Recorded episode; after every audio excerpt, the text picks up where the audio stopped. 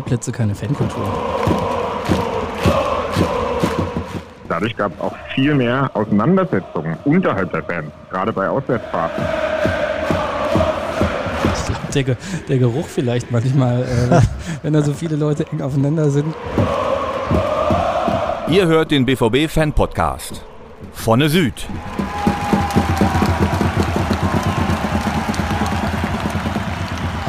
Herzlich willkommen zu einer neuen Folge des Fan Podcasts Vorne Süd.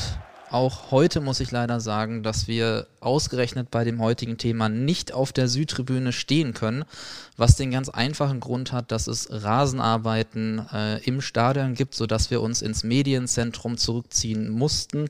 Wir sind zwar immer noch im Stadion, aber eben leider nicht auf der Stehplatztribüne. Das ist schade, denn genau darum soll es heute gehen. Wir wollen heute über das Thema Stehplätze sprechen, gerade aufgrund der Tatsache und der Information, dass wir ab dieser Saison vor allem in den internationalen Wettbewerben ähm, wieder Stehplätze anbieten können. Haben wir das als Anlass genommen, äh, zu dem Thema einmal zu sprechen. Dafür haben wir zwei, wie ich finde, sehr spannende Gäste heute zu Gast, äh, mit denen wir darüber quatschen möchten. Ähm, bevor ich den ersten Gast vorstelle, will ich aber natürlich auch Christoph die Möglichkeit geben, kurz Hallo zu sagen. Christoph, wir hatten eine etwas längere Sommerpause. Ich glaube, unser letzter Podcast wurde im Mai aufgenommen. Äh, jetzt her, haben wir fast äh, September. Ähm, ich freue mich tatsächlich sehr, dass wir wieder hier stehen und äh, ein bisschen quatschen können. Äh, Christoph, wie war deine Sommerpause? Äh, die war äh, in Ordnung. Also äh, kann mich nicht beklagen, muss ganz ehrlich sagen. Ich hatte dann auch wieder Bock auf Fußball. Es gab ja einige, die gesagt haben, oh gut, dass jetzt mal Pause ist. aber dann muss ich doch sagen, kam auch die Lust auf Fußball wieder zurück. Hat natürlich auch was damit zu tun, dass wir jetzt hier den Laden wieder richtig voll machen dürfen, eben auch im Europapokal. Und ich finde ein super Thema, um zurückzukommen aus der Sommerpause. Und vielleicht darf ich noch ergänzen, wir, wir stehen immerhin an einem Stehtisch. Also wir haben uns, äh, uns hier im Stehen getroffen im, im Medienzentrum von unserem Stadion. Und ähm, ja, wenn du nichts dagegen hast, würde ich mal den ersten Gast vorstellen. Gerne. Äh, Jan-Henrik Rosecki, ihr kennt ihn bestimmt als BVB-Fans. Er war auch schon mal zu Gast bei uns in diesem Podcast, ähm, kommt aus der Fanszene, war in der Vergangenheit unter anderem, ist euch mit Sicherheit als Autor und Filmmacher äh, bekannt, setzt sich seit Jahren für die Belange von Fans ein und leitet seit Anfang 2021 die Stabstelle Strategie und Kultur bei Borussia Dortmund. Janni, schön, dass du da bist. Hallo, danke leicht, für die Einladung. Leicht angeschlagen. ja, das kann man sagen. Ich leider gerade beim Mittagessen äh, hat mich eine Wespe auf die Oberlippe Lippe geküsst. Ja. Es tut etwas weh und ist etwas dick, aber ich hoffe, man, äh, also man sieht es ja zumindest nicht. Äh, ich hoffe, man hört es auch nicht so wirklich. Nee, man hört es nicht. Voller Einsatz hier für den Podcast. Ich wollte sagen, Wahnsinnseinsatz ja. von Jan-Hendrik Rusecki am heutigen Tag. Ähm, ja, ich begrüße unseren zweiten Gast, äh, Martin Endemann, ähm, der heute mit dabei ist. Ähm, Martin kommt aus Karlsruhe, lebt in Berlin, ist Politologe und Head of Policy bei Football Supporters Europe, kurz FSI. Ähm, was das Netzwerk ist, kann Andy, ähm, so sein Spitzname, am besten gleich auch kurz selbst erklären. Äh, grob gesagt ist das äh, eins der größten äh, Netzwerke von Fußballfans in Europa und hat Mitglieder in 50 UEFA-Mitgliedsländern. Andy, schön, dass du dabei bist. Hallo, äh, schönen guten Tag und danke für die Einladung. Andy, vielleicht starten wir damit ganz kurz, dass du vielleicht ein, zwei Worte dazu verlierst, äh, was FSI eigentlich darstellt, ähm, was ihr tut und was auch deine Rolle bei FSI ist, damit die Zuhörerinnen und mhm. Zuhörer einen kurzen Einblick zum Start bekommen können. Genau, gerne. Also Football Supporters Europe oder kurz FSI äh, habe ich 2008 gegründet und äh, ist die größte europäische Fanorganisation. Das heißt, wir haben, äh, wie gesagt, fast Mitglieder in äh, 50 UEFA-Ländern. Du kannst bei uns Mitglied werden als Einzelperson, als äh, Fangruppe, äh, sowas wie die Fanabteilung Dortmund zum Beispiel ist Mitglied oder als nationale Fanorganisation. Da gibt es dann eben eine unterschiedliche Gewichtung der Stimmen bei unseren Jahreshauptversammlungen sozusagen. Und wir setzen uns für Fanthemen, Fanbelange eben auf europäischer Basis ein. Äh, Stehplätze ist natürlich ein, ein großer Teil davon, als äh, sozusagen so ein bisschen so ein verbindendes Element natürlich auch, was alle Fans äh, hier haben wollten. Ja, ich habe den hochtrabenden Titel Head of Policy. Keiner weiß, was das wirklich heißt, aber äh, ich, ähm, ich bin zuständig für ähm, eigentlich alles, was so Stakeholder Relations angeht. Das heißt eben Kontakt halten zu Fußballverbänden, UEFA, ähm, Vereinen, äh, Mitgliedschaft und ich bin auch zuständig eigentlich für alle Sachen, die äh, die Europapokal-Wettbewerbe angehen. Wir haben da so eine relativ klare Trennung. Mein Kollege Matt macht alles, was Länderspiele angeht und äh, alles, was so Vereinsspiele in den jetzt inzwischen ja drei UEFA-Wettbewerben, das äh, landet sozusagen in meinem E-Mail-Postfach. Und das ist eine relativ große Bandbreite äh, von äh, vorher Fangruppen sagen, hier, wenn ihr jetzt in dem und dem Land spielt bei dem Verein, da könnt ihr euch folgende Kontakte anbieten. Ihr könnt auch hinterher auch gerne bitte sagen, ob was schiefgelaufen ist. Und wenn was richtig schiefgelaufen ist, dann gucken wir, wie wir sozusagen äh, hinterher damit umgehen, wie wir da äh, eine Beschwerde an die UEFA zum Beispiel schreiben, wie wir uns dann mit der UEFA zusammensetzen können, dass sowas am über den Spielort nicht mehr vorkommt. Danke dir für den Einblick in die, wie ich finde, sehr wichtige Arbeit, äh, die ihr leistet. Ähm, welche Rolle ihr bei dem aktuellen Thema ähm, Genehmigung der Stehplätze in internationalen Wettbewerben gespielt habt, da kommen wir gleich noch zu. Ich würde mit einer relativ simplen Frage starten wollen, nämlich der, welche Bedeutung haben Stehplätze denn eigentlich für die Fankultur? Janni, vielleicht willst du den Anfang machen. Ähm, einfach mal vorneweg eine ganz einfache Frage. Ja, ich glaube, ohne Stehplätze keine Fankultur. Ich glaube, Stehplätze sind ein Kernelement für Fußballkultur, sind ein Kernelement für, für stimmungsvolle Stadien, ähm, sind ein äh, sind unersetzlich für, für Gruppenbildung, für, für soziale Kontakte, äh, weil man eben dort mal äh, freier ist und nicht wie auf einem Sitzplatz fest ist, neben dem, neben, äh, neben dem, ähm, auf einem Stehplatz hast du ein ganz anderes soziales Gefüge. Stehplätze sind natürlich niedrigschwellige, was, was Kosten angeht. Das heißt, für Jugendliche ist es äh, einfacher, sich ein Stehplatzticket zu finanzieren, als ein Sitzplatzticket zu finanzieren. Ähm, boah, Gott, oh Gott, also Stehplätze sind äh, elementar für den Fußball. Andy, willst du direkt anschließen? Äh, ich glaube nicht, dass ich noch viel hinzufügen brauche. Äh, Im Endeffekt, äh, ja, ohne Stehplätze auch keine Stimmung.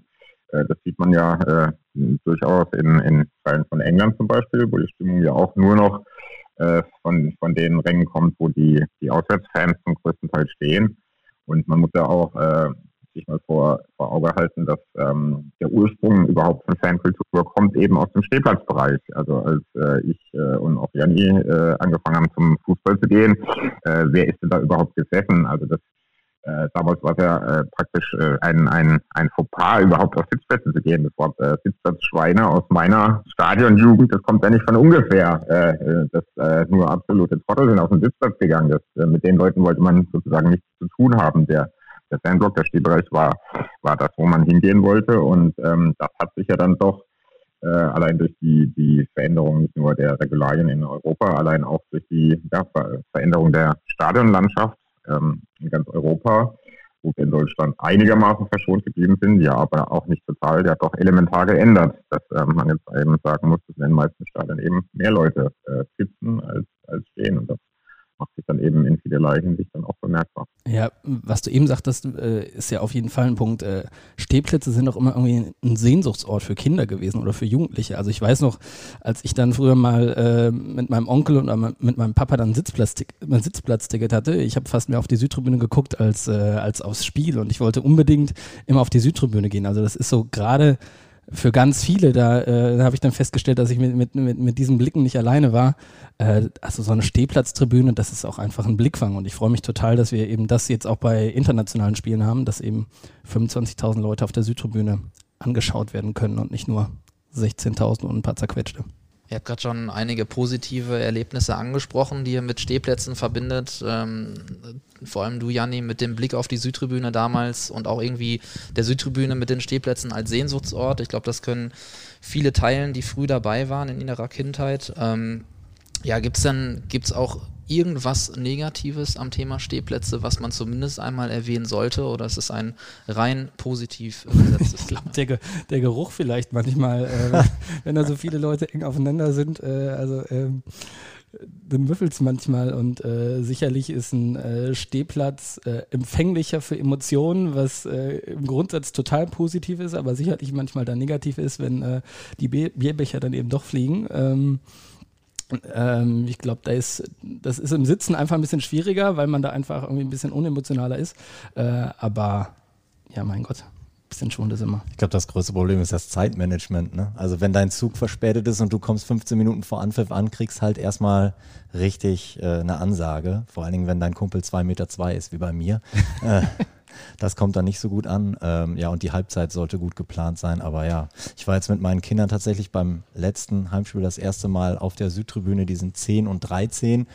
Und die waren richtig froh, dass das Bier geflogen kam bei den beiden Toren. Also die, ich glaube, die wären traurig gewesen, wenn sie keine Bierdusche abgekriegt hätten, weil die natürlich wissen, was alles zum Gesamtpaket Stehplatz dazugehört. Und äh, Janni, ähm, was, was du so ein bisschen angeschnitten hast, kann ich in dem Fall auch nochmal bestätigen. Obwohl sie noch so klein waren, haben alle sehr viel Rücksicht aufeinander genommen. Also mein mhm. Kleiner musste nicht mal auf dem Wellenbrecher sitzen, weil alle gesagt haben, komm, wir gehen zwei Schritte zur Seite, dann kannst du auch ein bisschen was sehen vom ja. Spielfeld und dann passt das schon. Also ich finde, dass du zwangsläufig mit den Leuten um dich rum ins Gespräch kommst, ja. was du auf dem Sitzplatz ja gar nicht musst. Wozu auch? Absolut, absolut. Und ich glaube, wir sollten auch bei den positiven Ausprägungen von Stehplätzen bleiben. Und deshalb haben wir uns natürlich für die Veröffentlichung äh, dessen sehr gefreut, dass die UEFA entschieden hat, ja, äh, in den internationalen Wettbewerben eine Art Pilotprojekt äh, zu starten ab der aktuell laufenden Saison, bei dem Stehplätze eben in bestimmten Ländern wieder zugelassen sind, unter anderem auch in Deutschland und damit eben auch bei uns in Dortmund. Und Janni, Andy, ihr wart beide maßgeblich auch mitbeteiligt an dem Prozess, der dahinter steckte. Deswegen war es uns auch wichtig, zu dem Thema euch beide mit dazuzunehmen. Und dementsprechend ist direkt erstmal die Frage, könnt ihr vielleicht einmal grob berichten, was hinter dem Prozess und der Entscheidung steckte? Vielleicht auch, wie viel Engagement da reingebracht werden musste, bis es zu einer Art Umdenken kam. Äh, was ist passiert in dieser Zeit bis zu dieser Entscheidung? Ich würde vielleicht mal kurz anfangen, Andy, und du äh, setzt dann fort äh, und ergänzt gerne. Also ich glaube, wir sollten vor allem zwei maßgebliche Köpfe nicht, äh, nicht vergessen. Äh, schöne Grüße nach München und nach Frankfurt an, an Henning und an Gregor. Ähm, wir sind eine, eine aktive äh, vierer WhatsApp-Gruppe gewesen, Europe Wants to Stand. Ähm, ich glaube, uns kam die Idee relativ gemeinsam, dass wir, wir gehen vielleicht später noch ein bisschen auf die Historie ein, äh, als 1998 die Stehplätze verboten wurden. Das ist gerade für auch für die Münchner Südkurve, für Vereine wie Frankfurt äh, und Dortmund natürlich auch ein, ein, herber Schlag gewesen. Und deswegen war dieser Wunsch immer da, äh, dass wir wieder, wieder stehen äh, können. Und äh, da kann Andi, äh, Andy gleich sicher ein bisschen mehr erzählen. Er ist, glaube ich, ähm, unter Platini bei der UEFA immer sehr auf Granit gebissen.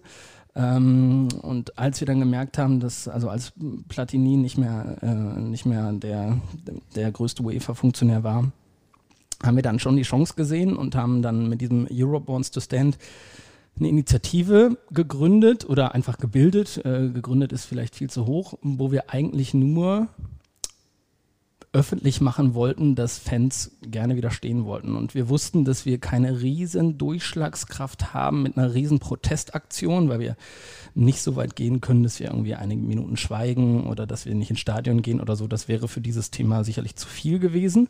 Ähm, sondern wir haben dann über Spruchbänder ähm, in, in München bei unserem Heimspiel gegen, boah, weiß ich jetzt gar nicht, auf jeden Fall ein großes Europe Wants to Stand Banner äh, vor der Tribüne gehabt um damit eben äh, den Funktionären auch deutlich zu machen, dass, äh, dass die Leute ähm, stehen wollen, in, äh, dort, wo es eben möglich ist und wo, dort, wo es erlaubt ist. Ein bisschen Rückenwind äh, gab auch die Änderung des, äh, ich nenne es mal, des Alkoholparagraphen.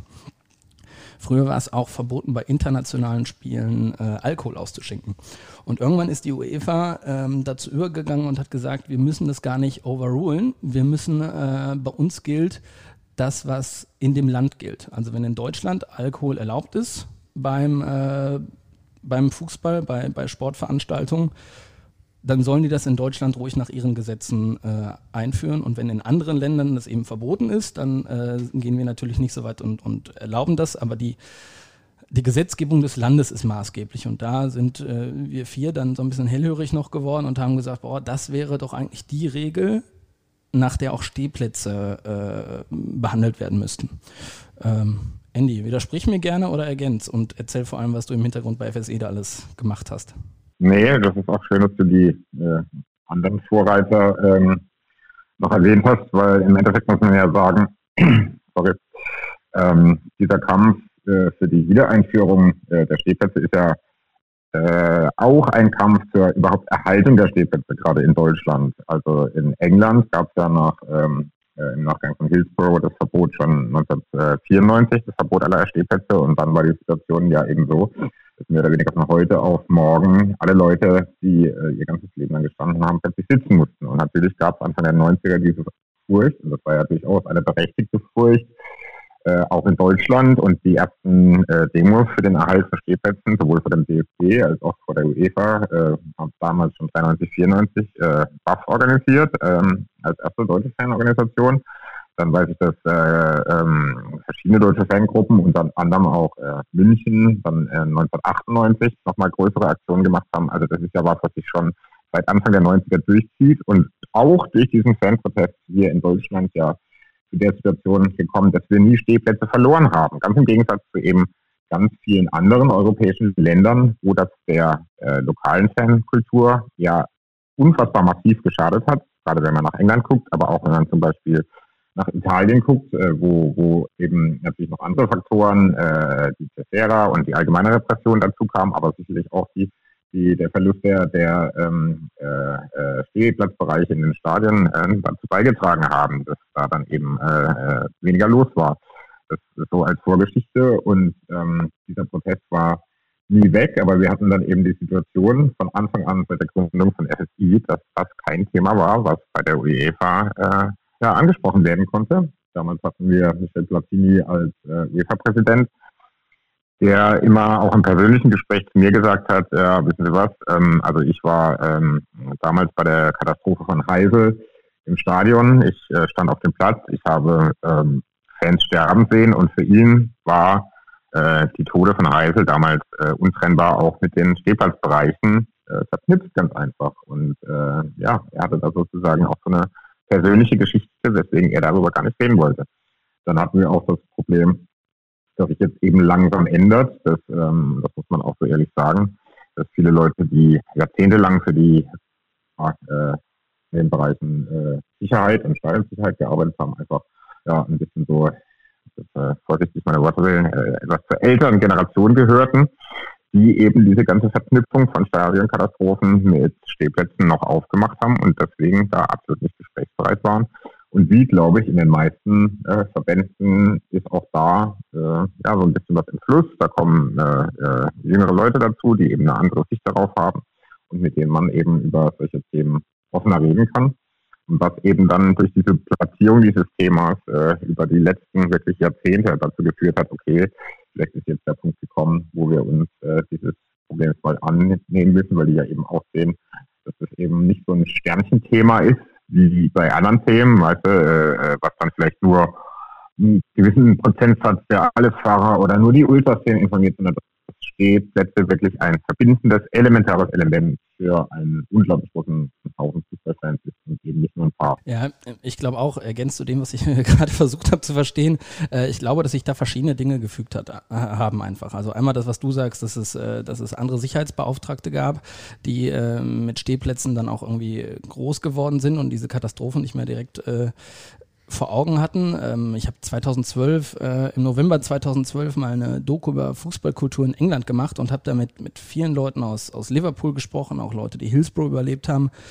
Und das war, da haben wir auch über Stehplätze gesprochen, über die Wiedereinführung und die haben auch alle gesagt, wir wissen, dass es irrational ist und wir wissen, dass die, ähm, dass die Stehplätze nicht schuld an, an Heisel waren, an Hillsborough waren, aber die Bilder sind einfach so erdrückend im wahrsten Sinne des Wortes, weil da ja Menschen erdrückt wurden, äh, dass selbst Fanvertreter gesagt haben, nee, wir würden uns in Liverpool, wir würden uns eigentlich nicht für Stehplätze wirklich so einsetzen, dass wir da nach vorne gehen.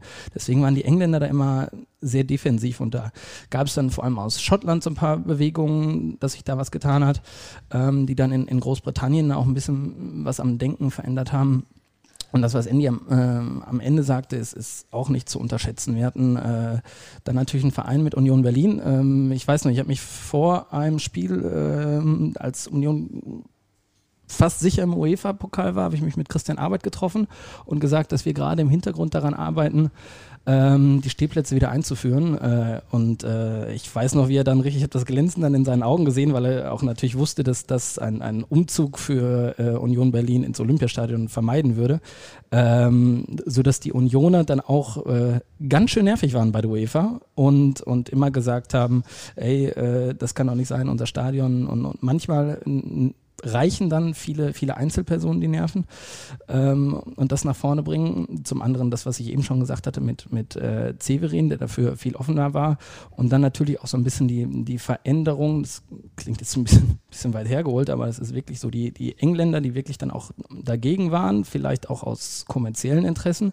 Die haben äh, dadurch, dass sie sich bei der, bei der Super League so ein bisschen gegen die UEFA gerichtet haben, haben sie auch einfach an Stimme verloren. Und dadurch wurden, wurden die deutschen Funktionäre ein bisschen mächtiger und tatsächlich konnte, ähm, konnte Hans-Joachim Watzke dann auch äh, Severin zu einem Fürsprecher gewinnen in, in einem Gespräch, ähm, dass Severin auch gesagt hat, äh, alles klar, ähm, ich stelle mich auf gar keinen Fall dagegen und äh, das war schon, schon relativ wichtig, dass natürlich der oberste UEFA-Funktionär erstmal der Sache positiv gegen, gegenübersteht. Das ist auf jeden Fall eine ganz gute Sache gewesen. Das sind die Einblicke, die wir uns hier erhoffen in so einem Podcast. Sehr schön. Ähm, weil wir jetzt so oft schon über England gesprochen haben, wir haben tatsächlich auch eine Stimme aus England. Wenn ihr den Podcast regelmäßig hört, dann wisst ihr das. Wir sammeln immer Audiozitate. Heute kommen die von Kevin Miles. Kevin lebt in Newcastle, ist auch Fan von Newcastle United. Ich hätte mich auch gerne mal mit ihm über die neuen Owner seines Fußballvereins unterhalten. Das machen wir dann zu einem anderen Zeitpunkt. Äh, heute geht es um Stehplätze. Er ist Geschäftsführer der Football Supporters Association und seit Jahrzehnten Fanaktivist. Ähm, jüngste Erfolge für die ähm, Football Supporters Association waren eben unter anderem die Wiedereinführung von Stehplätzen, also das Safe Standing in Großbritannien. Ich würde gleich mal zwei Sachen von ihm spielen. Also zum einen hat er die These, die UEFA hatte eben auch, ihr habt das schon anklingen lassen, die Kommerzialisierung im Auge, als die Stehplätze kassiert wurden. That became a legal requirement in England and it wasn't long before UEFA followed suit. In having the same all-seater requirement for its Champions League uh, and international games. And I think there's no question that part of the driver, part of the motivation for that was the fact that it enabled increases in prices and, increase, and an increase in the commercialization of the game. It made for, for from a tournament organizer's point of view, at the expense of fan culture, was a more civilized experience in the ground.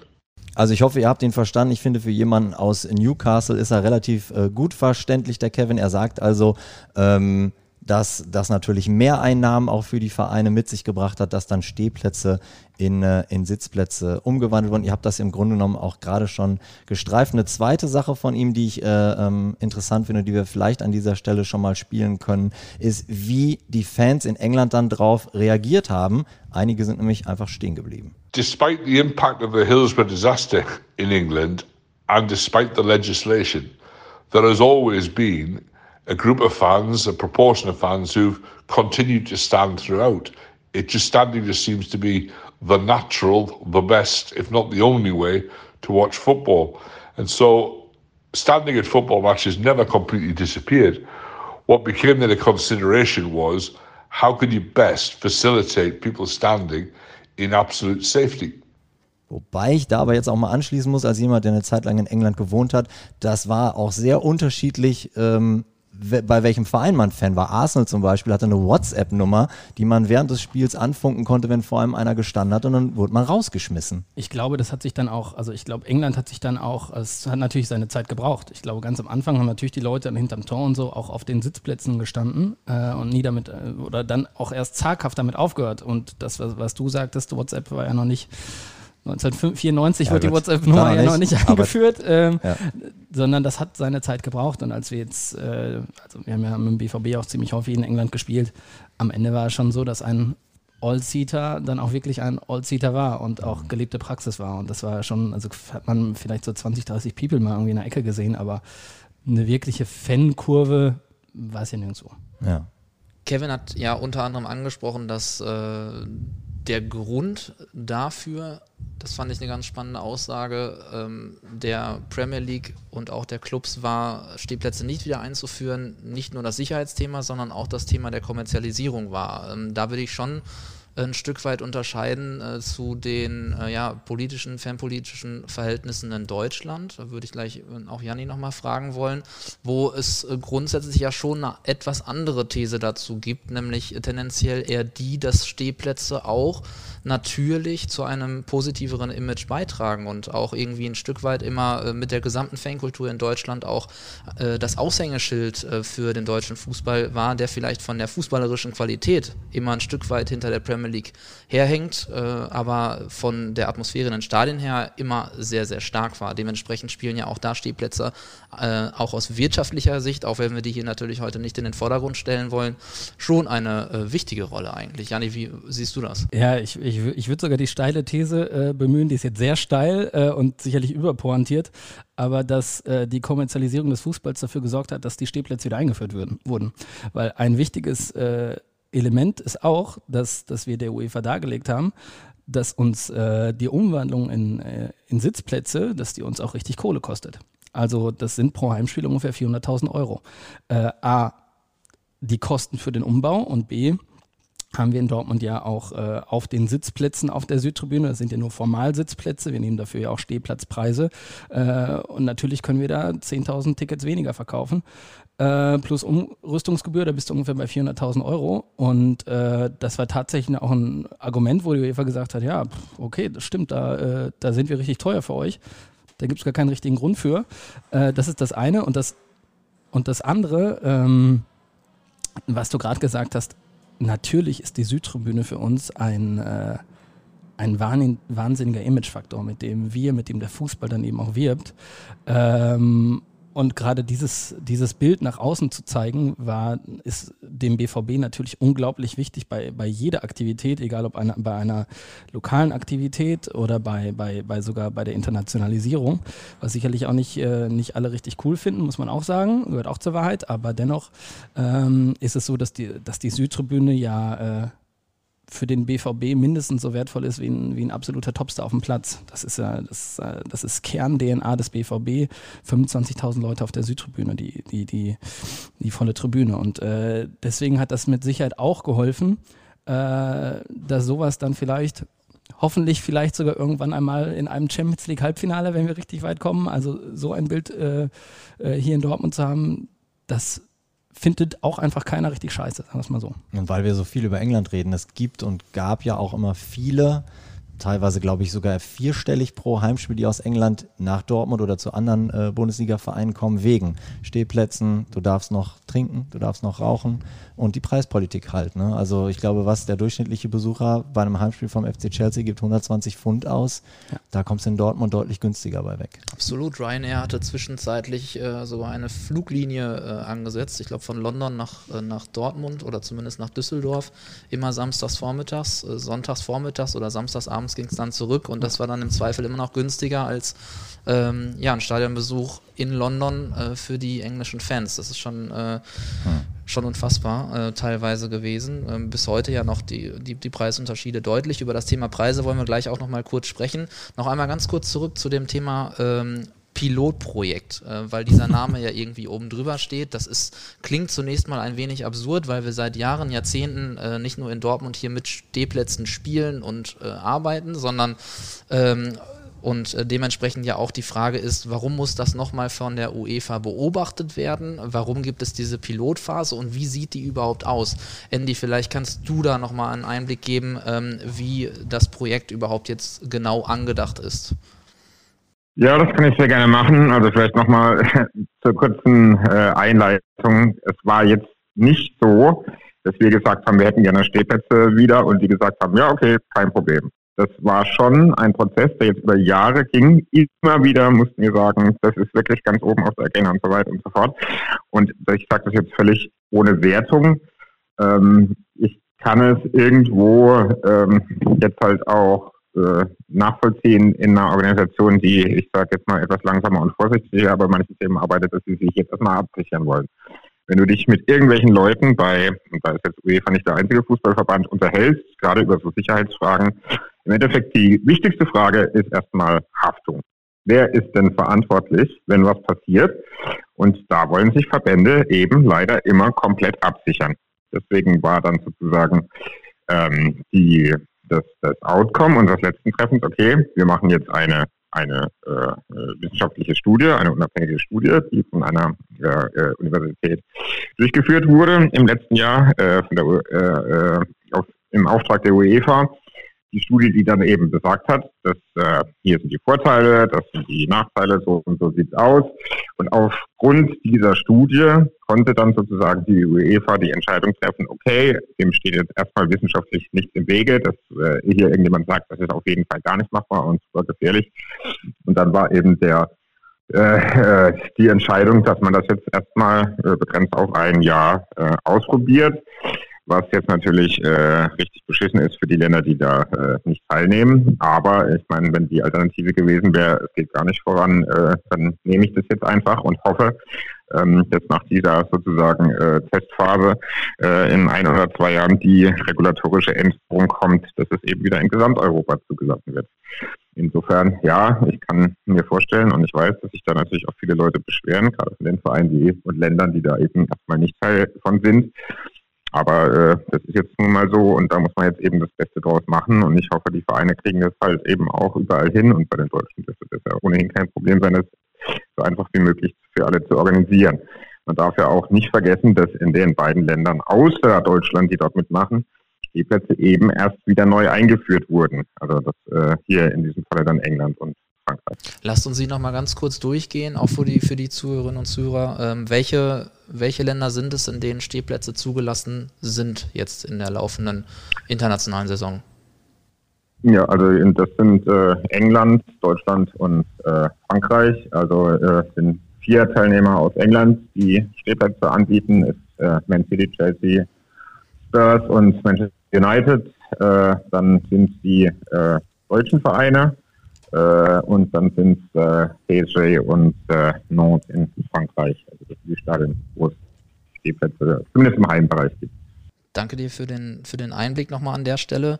Für BVB-Fans, Janni, du hattest das kurz angesprochen, bedeutet das natürlich auch, dass diejenigen, die bislang keine Option, also keine Reservierung für internationale Spiele auf der Südtribüne hatten, einfach weil wir nicht genug Plätze hatten, können diese Option jetzt nachbuchen. Die Informationen dazu sind schon seit ein paar Tagen online und auch an alle Dauerkarteninhaber gegangen.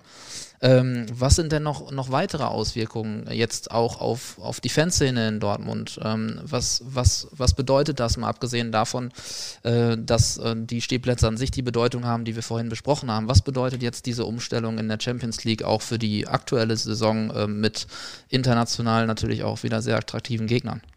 Bin ich äh, total gespannt. Wir hatten ja bei Champions League-Spielen, wie ich fand, immer eine ziemlich gute Stimmung äh, bei Spielen. Ähm, ich hoffe, dass es nicht dazu führt, dass, dass die Leute, die zurückkehren, direkt in so eine Lethargie verfallen, sondern ich hoffe, dass da mindestens 25.000 Leute Gas geben äh, und dass das nicht die gleichen 15.000 äh, Leute sind wie vorher, sondern da brauchen wir, da brauchen wir tatsächlich alle. Ich glaube, ein Riesenvorteil ist es für Gäste. Gäste dürfen jetzt auch im Gästeblock stehen. Ähm, das kennen wir auch von Bundesligaspielen. Ich glaube, wir werden deutlich stimmungsvollere Gästeblöcke haben, die das ist dann ja auch immer so eine Wechselwirkung. Ein lauter Gästeblock treibt natürlich die Heimfans auch immer an.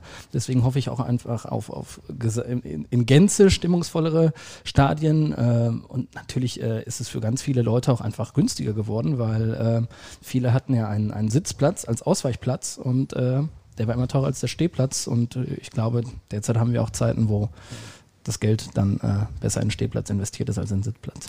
Das kann ja gegebenenfalls sogar an der einen oder anderen Stelle dazu führen, dass Gästefans aus Ländern, wo keine Stehplätze zugelassen sind, ähm, die Erfahrungen mittragen in ihre fanpolitische Szene sozusagen und dass vielleicht auch die Forderungen dann in den jeweiligen Ländern aus den eigenen Fanreihen nochmal größer werden, der Druck steigt auf die Verantwortungsträger, Stehplätze dort auch wieder anzubieten. Ja, wir müssen da international. Auf jeden Ja, erzähl. Genau. Auf jeden Fall. Das ist ein riesen wichtiger Punkt für uns, weil wir hatten bisher jetzt immer so ein bisschen das Henne- und das Ei-Problem. Ja? Die Engländer wollten nicht zwingend wieder Stehplätze zugelassen haben, weil sie sowieso nur Sitzplatzstadien hatten. Dann die Vereine gesagt, ja, wir haben doch gar keine Stehplätze, das interessiert uns nicht. Die UEFA hat immer gesagt, ja, aber das ist schwierig, wenn es in Ländern wie England, wo immer noch alle hingucken als äh, jetzt äh, teuerste, beste Liga der Welt, was auch immer, äh, da gibt es ja keine Stehplätze, deswegen äh, können wir das machen, dann ist ja wieder unfair. Jetzt ist die Situation dadurch, dass England und auch andere Länder in den letzten Jahren ähm, ähm, im nationalen Wettbewerb Stehplätze wieder eingeführt hat. Da gibt es noch andere Länder, Schottland, Holland, Frankreich in den letzten Jahren, äh, überall wieder Stehplätze. Jetzt werden die Argumente für die Länder, die nach wie vor Stehplätze verweigern, und von den großen Ländern sind es vor allem Italien und Spanien, natürlich immer weniger, wenn es jetzt eben genügend andere Länder auch hinbekommen. Genau, eins noch und ich würde eins äh, noch rückwirkend ergänzen zu dem, was du sagtest, eben in deinem Wortbeitrag zum Thema Haftung. Äh, dem liegt ja, äh, ich glaube, du widersprichst mir nicht, Andy, eigentlich ein, ein Denkfehler äh, voraus. Das implizierte eigentlich, dass Stehplätze haftungsmäßig schwieriger sind als Sitzplätze. Was ja völliger Quatsch ist, weil es ist auf jeden Fall nachweislich so, dass wir auf, bei, bei, bei, Sitz, bei, bei einer versitzt platzten Südtribüne mehr Verletzte haben als, äh, als auf Stehplätzen, weil die Leute eben nach Toren über die Sitze fallen und so weiter und so fort. Wir haben da deutlich, äh, deutlich höhere Schäden als bei, bei Stehplätzen. Deswegen fand ich diese Argumentation damals, an, an, als die an uns herangetragen wurde, eigentlich relativ witzig, weil es eigentlich äh, eine komplett falsche Argumentation ist. Absolut. Und das ist tatsächlich auch äh, einer der Hauptgründe, warum äh, in Frankreich äh, wieder Stehplätze zugelassen sind, weil äh, da es tatsächlich dann auch nachgewiesen werden konnte mit verletzten Zahlen. Genau das gleiche Problem, eben äh, Sitze, gerade äh, Plastiksitze, gerade schon alte Plastiksitze, die dann abbrechen und wirklich übelste Verletzungen irgendwie durchs komplette Bein gestochen und so hervorkommen.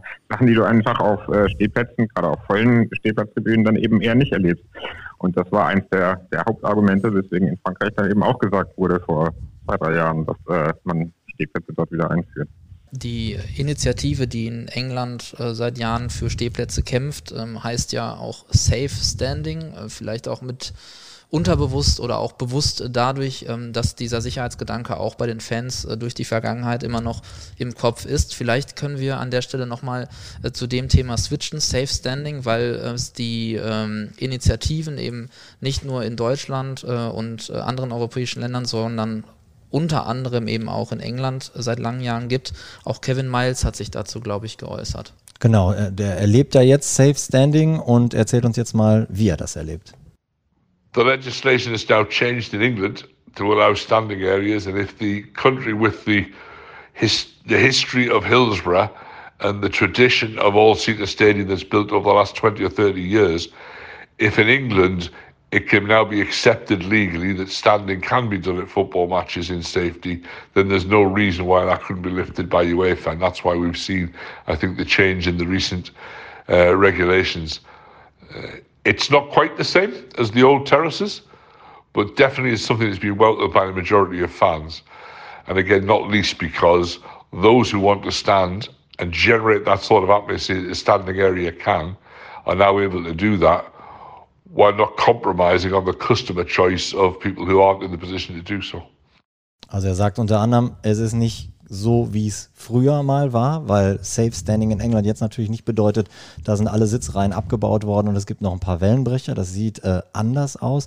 Und er stellt nochmal den kausalen äh, Zusammenhang her, dass um es mal plakativ zu sagen, als England gefallen ist oder der Widerstand in England gefallen ist, damit musste eigentlich auch der Widerstand der UEFA fallen. Ich weiß nicht, ob ihr das äh, befürworten würdet. Ja, kurz zu Safe Standing noch. Ähm, Safe Standing ähm, haben wir bei uns in Dortmund auch und zwar im Oberrang. Ja. Also Safe ja. Standing sieht, sieht genauso aus wie, wie bei uns in Dortmund im Oberrang mit diesem Vario-Sitzen.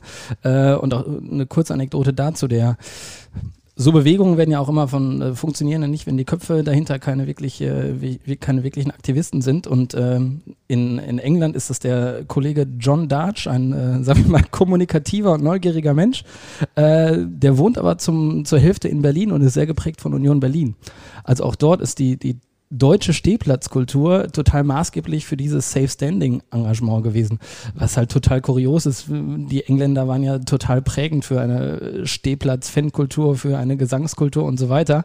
Äh, und dass die das so ein bisschen äh, verlernt haben und, und äh, Kevin Miles ist sicherlich einer der, der älteren Vertreter, die, die nie locker gelassen haben, aber die mussten dann auch immer noch angeschoben werden, damit, äh, damit sie am Ball bleiben. Sonst wäre in England, oder so, so ist es in England ja auch gewesen, da gab es ja keine wirklich große aktive ähm, Bewegung, die wirklich sich für die Stehplätze ähm, eingesetzt hat, weil sie alle natürlich diese, diese Traumata hatten von, von diesen verschiedenen Desastern, vor allem Hillsborough natürlich.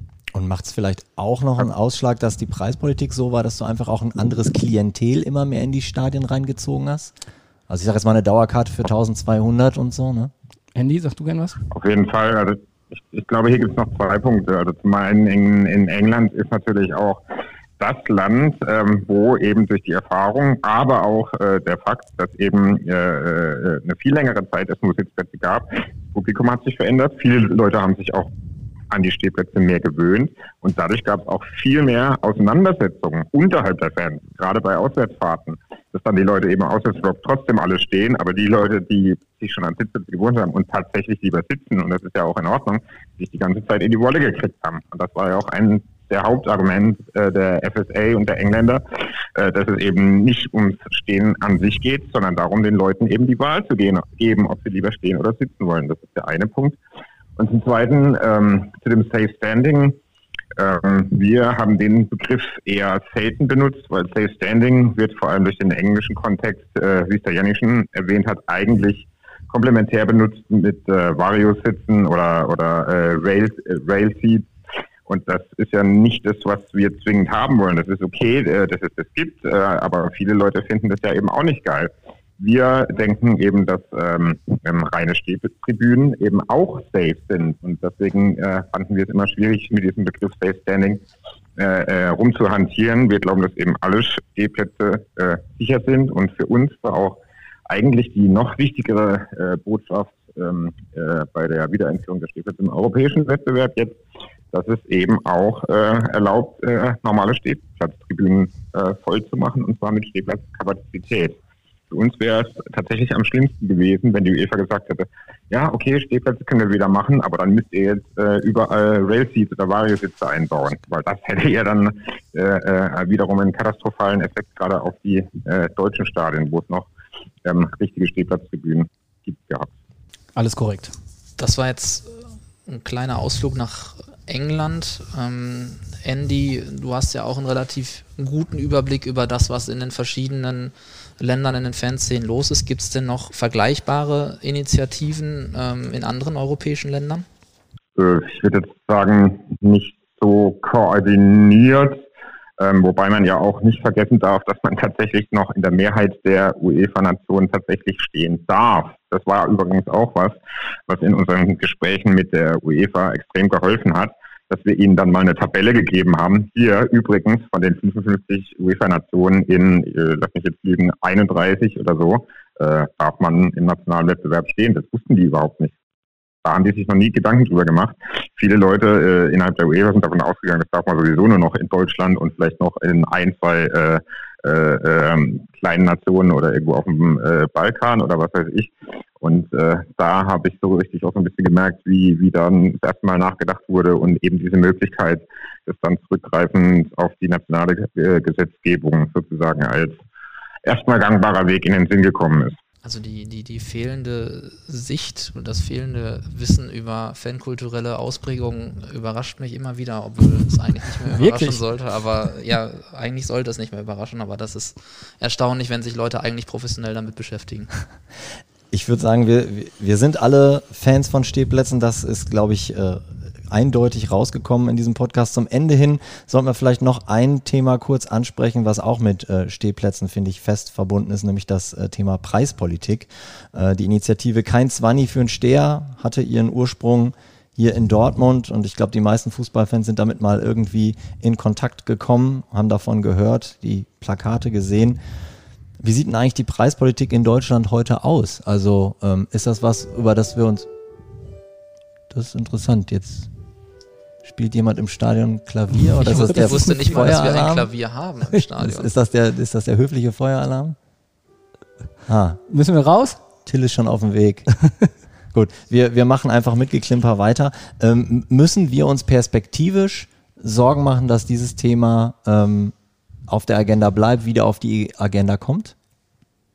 Ja, klar. Also äh, wir sehen ja jetzt im, im Transfersommer, dass, äh, dass weiterhin hohe Summen ausgegeben werden im, im, Fußball und das muss natürlich refinanziert werden. Ähm, und da äh, müssen die, die Fans am Ball bleiben. Wir beim BVB sind, glaube ich, auch wenn es beim, beim, beim, letzten Spiel da ähm, große Transparente gab gegen die, ähm, gegen die zu hohen Ticketpreise. Ich glaube dennoch, dass wir in, in Deutschland noch im Vergleich zu anderen Ländern da noch äh, sehr günstig sind. Ähm, aber dennoch da, äh, müssen wir uns ja nicht immer am, am, teuersten orientieren. Also ich glaube, da, da müssen wir gerade in Dortmund, äh, ist ja sicher, ist ja eine Stadt, die, die nicht so kaufkräftig ist wie, wie andere, müssen wir immer versuchen, äh, für günstige Preise zu sorgen, damit eben auch äh, der Fußball weiterhin äh, etwas sein kann, wo, wo alle partizipieren können. Aber ich glaube, dass auch die Mitarbeiter auf der Geschäftsstelle und die Fans, dass, äh, dass wir das Bewusstsein haben und dass wir, dass wir da eigentlich auf einem guten Weg sind.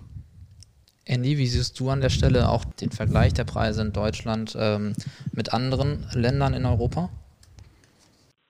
Ich weiß nicht, ob das ein Vergleich ist, den man zwingend äh, äh, führen muss. Äh, was ich nur weiß, ist, dass ähm, natürlich ist es in Deutschland billig, was ja immer auch nur daran gelegen, gelegen hat, ähm, dass äh, den Verein, glaube ich, klar war, was die Leute hier sind bereit zu zahlen und auch die Intensität der Fanproteste, gerade was Preiserhöhungen angeht, immer relativ klar war, dass das ein äh, Thema ist, bei dem es auch äh, relativ hart schnell eskalieren kann.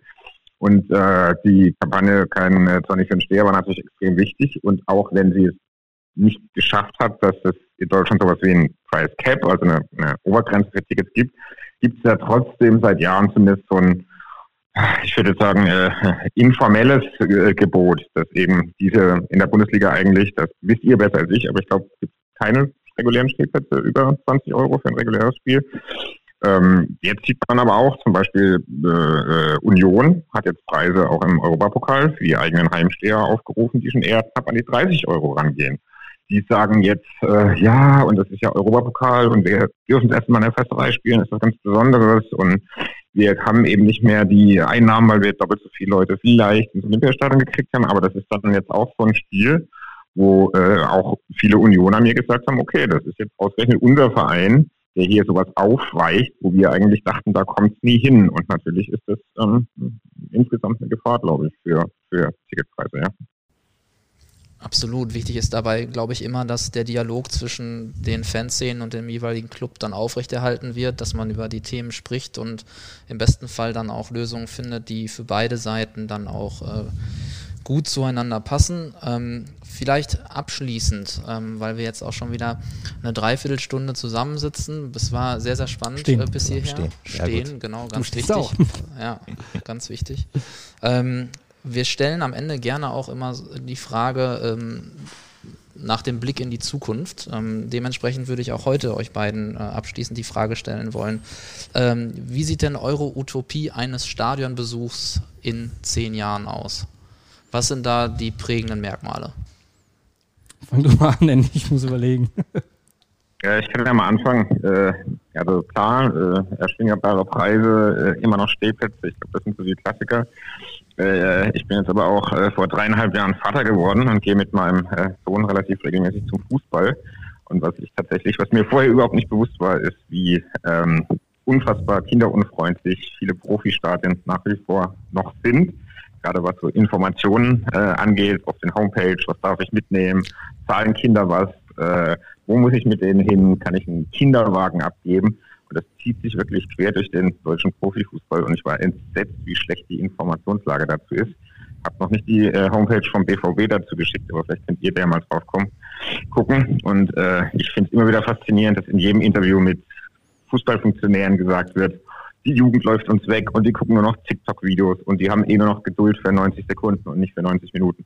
Aber der Kinder, äh, der Stadionbesuch tatsächlich mit Kind und vor allem mit ganz jungen Kindern tatsächlich äh, gar nicht so einfach ist in vielen Stadien. Und das wünsche ich, dass sich das verbessert. Ja, hast du auf jeden Fall einen Punkt. Das Stadionerlebnis ist auf jeden Fall nicht, äh, nicht äh, kleinkindfreundlich und noch weniger barrierefrei. Äh, das hängt natürlich auch damit zusammen, dass, dass viele Stadien, äh, als sie gebaut oder als sie geplant wurden, dass die das einfach, dass da gar kein Bewusstsein dafür war. Äh, das ändert sich, glaube ich, auch nach und nach. Vor allem äh, allerdings, glaube ich, weil man, weil man merkt, dass die Leute älter werden und, und viel mehr ältere Leute äh, beschwerlicher Treppen besteigen können und so weiter. Ich glaube, deswegen tut sich da gerade eher was als äh, aufgrund von, von Kleinkindern. Ähm, Stadionerlebnis der, Zu der Zukunft hat auf jeden Fall Stehplätze, äh, hat auf jeden Fall äh, Eintrittspreise, die sich, äh, die sich viele Leute leisten können, äh, auch Leute, die, die nicht den größten Geldbeutel haben und natürlich auch sportlich erfolgreich für Borussia Dortmund. Das ist auch immer das Wichtigste schönes, schl schöne Schlusssätze, würde ich sagen. Ähm, wichtige Merkmale definitiv genannt. Ich glaube, das Thema Stehplätze konkret wird uns in den nächsten Jahren noch weiter begleiten. Wahrscheinlich auch in diesem Podcast. Ähm, ja. Deshalb ähm, würde ich an der Stelle erstmal eine Pause sozusagen machen, ähm, in der Hoffnung, ähm, dass wir vielleicht auch in der Runde einfach in den nächsten Monaten oder Jahren noch einmal zusammenkommen, um, um über dieses wichtige Thema zu sprechen. An dieser Stelle möchte ich mich erst einmal bedanken bei euch beiden. Äh, Andy, vielen Dank nach Istanbul, wo du gerade beruflich bist. Ähm, Janni, vielen Dank an dich. Vielen Dank auch an euch beide nochmal äh, für euren Einsatz äh, in diesem ganzen, ähm, ja, sehr lange anhaltenden Prozess zum Thema Stehplätze in Europa. Ähm, ich denke, da spreche ich äh, vielen Fans aus der Seele und äh, damit würde ich von meiner Seite erstmal das Wort an Christoph abgeben. Ja, vielen Dank auch von mir fürs Zuhören. Vielen Dank euch für eure Zeit. Und äh, wie immer am Ende der Hinweis, wenn ihr Ideen, Vorschläge habt für Themen, die wir hier behandeln sollten, Gäste, die wir einladen sollten, schickt uns eine Mail an podcast.bvb.de. Bis bald und Tschüss aus Dortmund. Tschüss. Tschüss. Danke.